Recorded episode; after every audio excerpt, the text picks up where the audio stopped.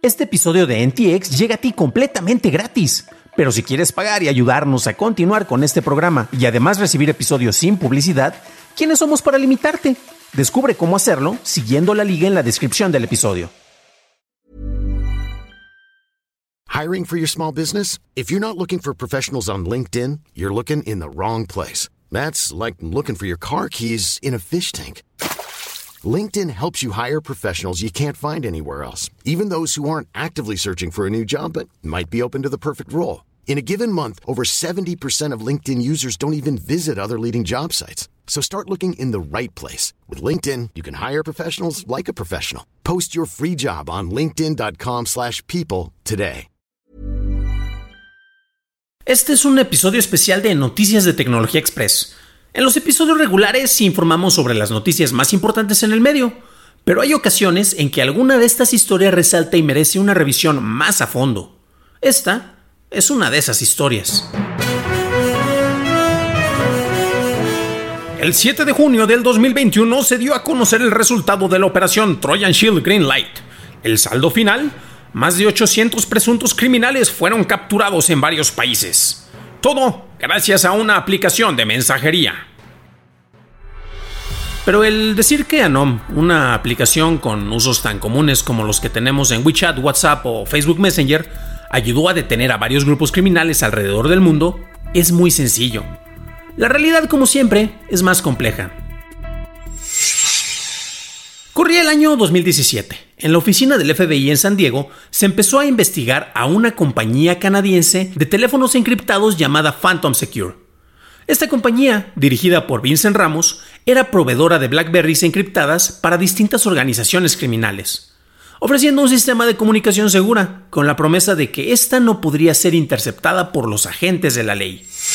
En el 2018, Ramos fue arrestado en una operación conjunta por parte de la Policía Federal Australiana y la Real Policía Montada de Canadá.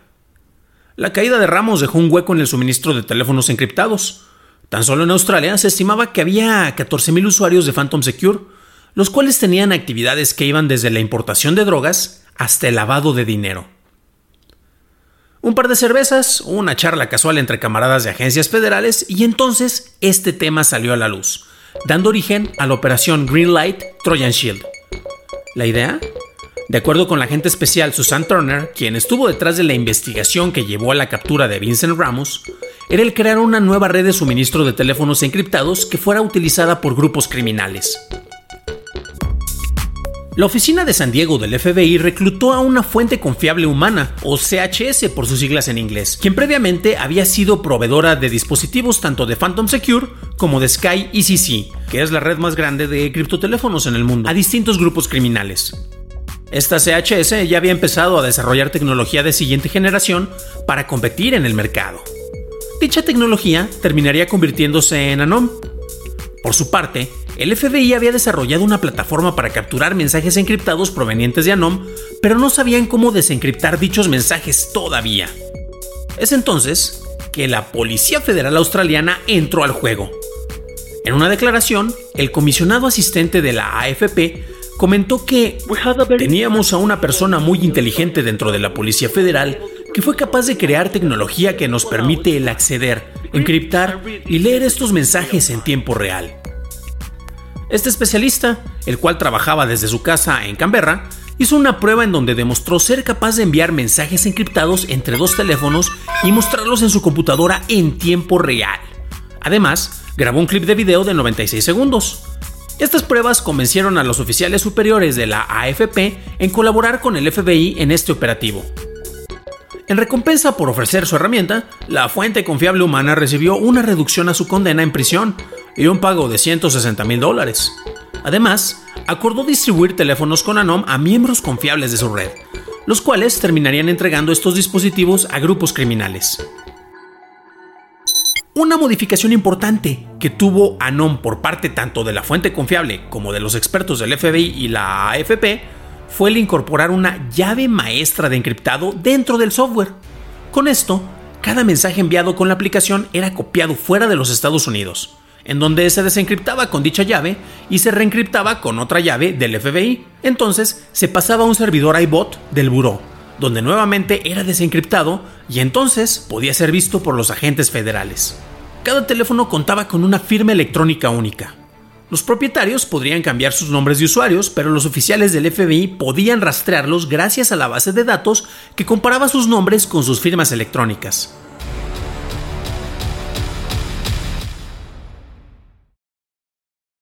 Teniendo todas estas herramientas, se hizo una operación piloto en Australia, en donde la Policía Federal lleva 14 años impidiendo el uso de encriptado por parte de grupos criminales y han construido relaciones con gente de la industria.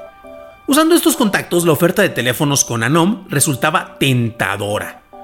La aplicación estaba oculta en teléfonos con Android y solo podía utilizarse tras escribir un pin secreto en la aplicación de calculadora del teléfono.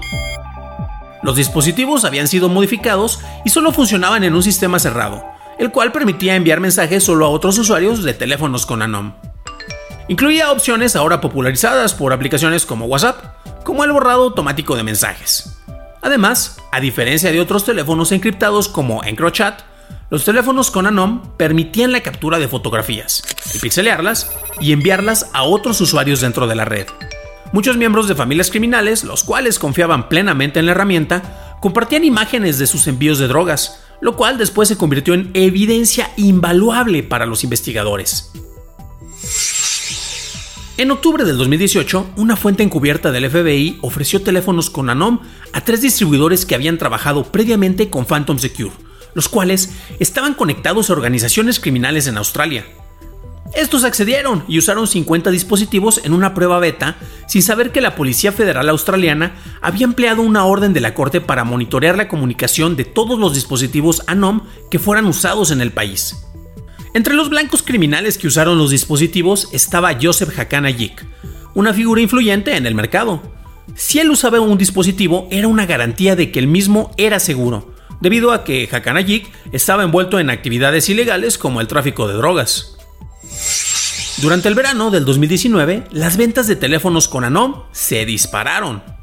La demanda era alta, no solo en Australia, sino en otros países. Los usuarios en Europa pagaban una comisión de entre 1.000 y 1.500 euros por una suscripción de 6 meses. Los pagos se hacían en Bitcoin y otras criptomonedas para proteger la identidad de los usuarios.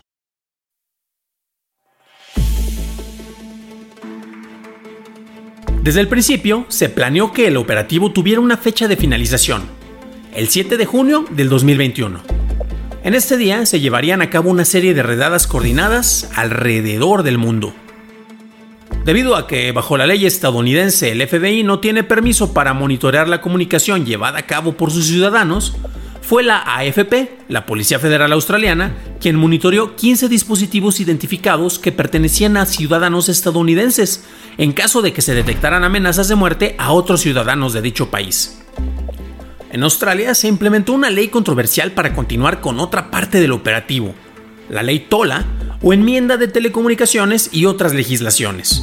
Esta es una ley establecida en el 2018 que permite que las fuerzas de la ley y servicios de inteligencia australianas puedan ordenarles a compañías de tecnología que las asistan para acceder al contenido de datos encriptados. El primer ministro, Scott Morrison, confirma que esta ley fue utilizada, pero no ha dado detalles de la manera específica en que se implementó para apoyar la operación ANOM. Ciertamente como gobierno no nos disculpamos por asegurar que nuestras autoridades tengan el poder y la autoridad que necesitan, declaró Morrison. La demanda por teléfonos con ANOM se incrementó tras el anuncio de que la policía francesa, en colaboración con fuerzas de Holanda y Reino Unido, había logrado penetrar otra red de teléfonos encriptados usados por criminales en julio del 2020. Encrochat había caído. En marzo del 2021, fuerzas policíacas de Bélgica y Francia tomaron otra red que se alegaba también era usada por criminales, Sky y CC. Los criminales buscaban otras maneras de comunicarse de manera segura y así es como muchos llegaron a NOM. El número de usuarios pasó de 3.000 a 9.000 tras la caída de Sky y CC. Por su parte, la AFP y el FBI incrementaron sus fuerzas con la colaboración de otros países. La policía de Suecia se incorporó al plan. Especialistas holandeses desarrollaron técnicas para analizar e interpretar millones de mensajes y establecer conexiones entre grupos criminales. El FBI continúa revisando y traduciendo los mensajes que llegaban a su servidor iBot. Más de 20 millones de mensajes provenientes de 1800 dispositivos. Las actividades provenían de Alemania, Holanda, España, Austria y Serbia y en total se tenían registros de más de 90 países. La Europol identificó a 300 grupos criminales usando ANOM, que iban desde familias de mafia italiana hasta pandillas de motociclistas australianas. Cajas de cocaína con el logo de Batman, latas de atún con droga, piñas rellenas de estupefacientes, oficiales corruptos que daban pitazos a miembros del crimen. Todo esto pasaba por la aplicación y era registrado. Es el 7 de junio, 9.000 elementos policíacos en Europa y Australia ejecutaron cientos de redadas y arrestaron a 800 sospechosos. La operación Greenlight incautó más de 300 toneladas de droga en Europa. Arrestos en España, Holanda, Alemania, Nueva Zelanda y Australia se llevaron a cabo. En este último país, la operación Ironside cerró seis fábricas clandestinas de droga.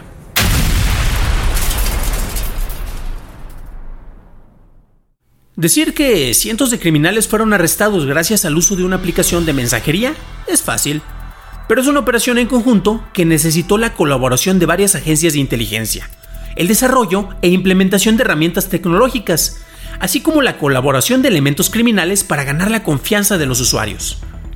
Este es un caso de éxito, pero también una alerta. El uso de leyes de monitoreo en ciudadanos es algo cuestionable, y esto se llevó a cabo en Australia, así como el uso del apoyo de agentes de dicho país para el monitoreo de comunicaciones en Estados Unidos, lo cual legalmente no se puede hacer por parte de institutos locales. En todo sistema hay un punto débil, y este casi siempre es el factor humano. Por un lado, se sobreestimó la seguridad de una aplicación en un dispositivo, y es por eso por lo que Hakanajik es prófugo de la justicia. Su participación hizo que Anom ganara credibilidad y su uso se extendiera en distintas redes criminales. Por otro lado, cuando un sistema funciona demasiado bien, es posible que presente problemas. En el caso de Anom, la aplicación y el operativo tuvieron un propósito y una fecha límite, pero el agregado legal de la División de Operaciones Internacionales del FBI para Australia, Anthony Russo, comentó que Anom dejó de ser utilizada porque generaba demasiada información. El volumen de la información se había incrementado a una escala en que nuestra capacidad para ordenarla y monitorearla no era escalable en la misma capacidad, declaró. Debido a esto, las autoridades revelaron la existencia de Anom, aunque también se ha reportado que alguien encontró lo que parece ser una puerta trasera dentro del código del programa y emitió una alerta que después fue eliminada. La encriptación es una herramienta que nos ayuda a mantener cierto nivel de privacidad en nuestras comunicaciones, no solo a nivel personal, sino en el trabajo que hacemos. Distintas instituciones han buscado tener acceso a mayores cantidades de información en pro de tener un mayor control y conocimiento de lo que hace la población en general. Afortunadamente en la mayoría de los países se cuenta con herramientas legales para impedir que se abuse de la autoridad y se irrumpa en la vida de ciudadanos comunes. Pero el éxito del operativo Trojan Shield Greenlight sirve para justificar el acceso a más información por parte de las autoridades. Al gobierno no le interesan ver tus fotos o tus posts privados en redes sociales o las conversaciones que tienes en WhatsApp, a menos claro que seas una persona de interés.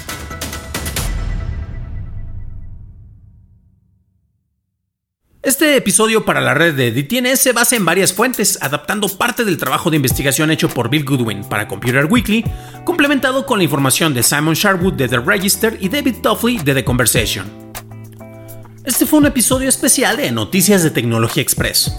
Puedes escuchar todos los episodios en Acast, Spotify, Apple Podcasts y en donde sea que escuches podcasts. Si quieres un análisis detallado de las noticias, entra a www.dailytechnewsshow.com, en donde encontrarás este y más shows relacionados con el mundo de la tecnología.